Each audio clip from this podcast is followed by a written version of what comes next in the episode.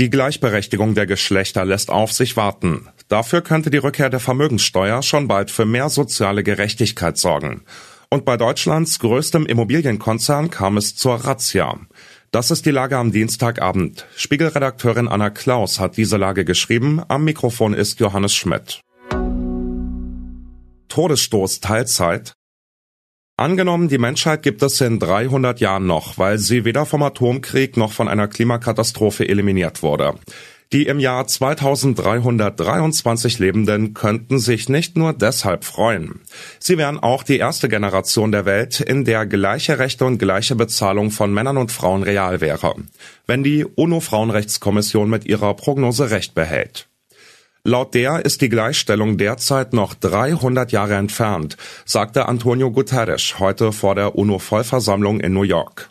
Er mahnte, die über Jahrzehnte erzielten Fortschritte verschwinden vor unseren Augen. Die Rechte der Frauen würden überall auf der Welt missbraucht, bedroht und verletzt. Besonders schlimm sei die Lage in Afghanistan, wo die radikal-islamischen Taliban Frauen und Mädchen aus dem öffentlichen Leben verbannt hätten. Selbst Schaufensterpuppen dürfen dort kein Gesicht mehr zeigen. Vor diesem Hintergrund kann man sich fast darüber freuen, dass wir in Deutschland am heutigen Equal Pay Day über Probleme wie die Lohnlücke zwischen Männern und Frauen jammern. Frauen verdienten nach Angaben des Statistischen Bundesamtes hierzulande 2022 im Schnitt 18 Prozent weniger pro Stunde als Männer. Allerdings muss man dabei berücksichtigen, dass Frauen häufiger in schlechter bezahlten Berufen beschäftigt sind. Auch die Teilzeitquote ist höher. Von Teilzeit ist abzuraten, heißt es daher zum Beispiel in den Empfehlungen der Nationalen Akademie der Wissenschaften Leopoldina für Frauen in der Wissenschaft.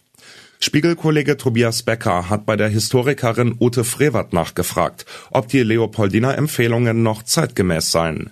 Ihre Antwort ist wunderbar illusionslos. An dem Punkt bin ich beinhart. Nach der Geburt eines Kindes nehmen Männer meist nur zwei Monate Elternzeit, wenn überhaupt und anschließend sind es fast ausschließlich Frauen, die Teilzeitoptionen ergreifen. Ausnahmen bestätigen die Regel, aber unter den jetzigen Verhältnissen gilt meist, Teilzeit ist der Todesstoß für eine wissenschaftliche Karriere. Razzia beim Wohnungsriesen. Deutschlands größter Immobilienkonzern Vonovia hat einen Ruf wie Donnerhall. Steigende Mieten und seine immense Marktmacht haben dazu geführt, dass die Mehrheit der Bevölkerung in Berlin dafür stimmte, den Immobilienriesen zu enteignen. Zuletzt war der Konzern in die Schlagzeilen geraten, weil er sämtliche Neubauprojekte auf Eis legte, obwohl in Deutschland Hunderttausende von Wohnungen fehlen.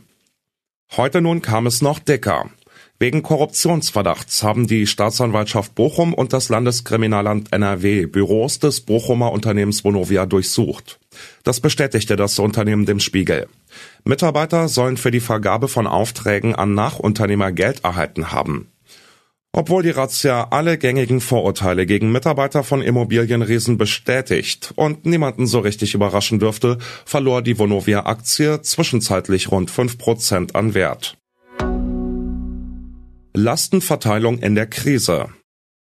Angesichts der aktuellen Debatte über Lastenverteilung in der Krise und knapper werdender Haushaltsmittel fordern Gewerkschaftsvertreter schon länger die Wiedereinführung der Vermögensteuer. Eine Vermögensteuer ist mit dem Grundgesetz vereinbar, andere Behauptungen sind Unsinn, sagte Jasmin Fahimi, Chefin des Deutschen Gewerkschaftsbunds, heute dem Spiegel. Argumentationshilfe bekommt sie von dem Staatsrechtler Alexander Thiele.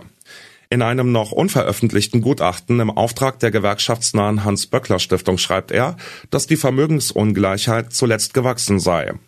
Allein mit unterschiedlicher Leistungsfähigkeit seien die Unterschiede kaum noch zu rechtfertigen, so Thiele. Wir müssen uns als gleich wahrnehmen, sagte der Jurist im Spiegel. Ich muss verstehen, warum der andere das Hundertfache von mir hat. Dieser Begründungszusammenhang fehlt zunehmend. Eine Vermögensteuer könnte Thiele zufolge zumindest teilweise Abhilfe schaffen. Was sonst noch wichtig ist. Kommunen am Limit. Länder drängen auf Flüchtlingssondergipfel mit Scholz. Die Zahl der Flüchtlinge in Deutschland steigt. Kommunen schlagen wegen Überlastung Alarm.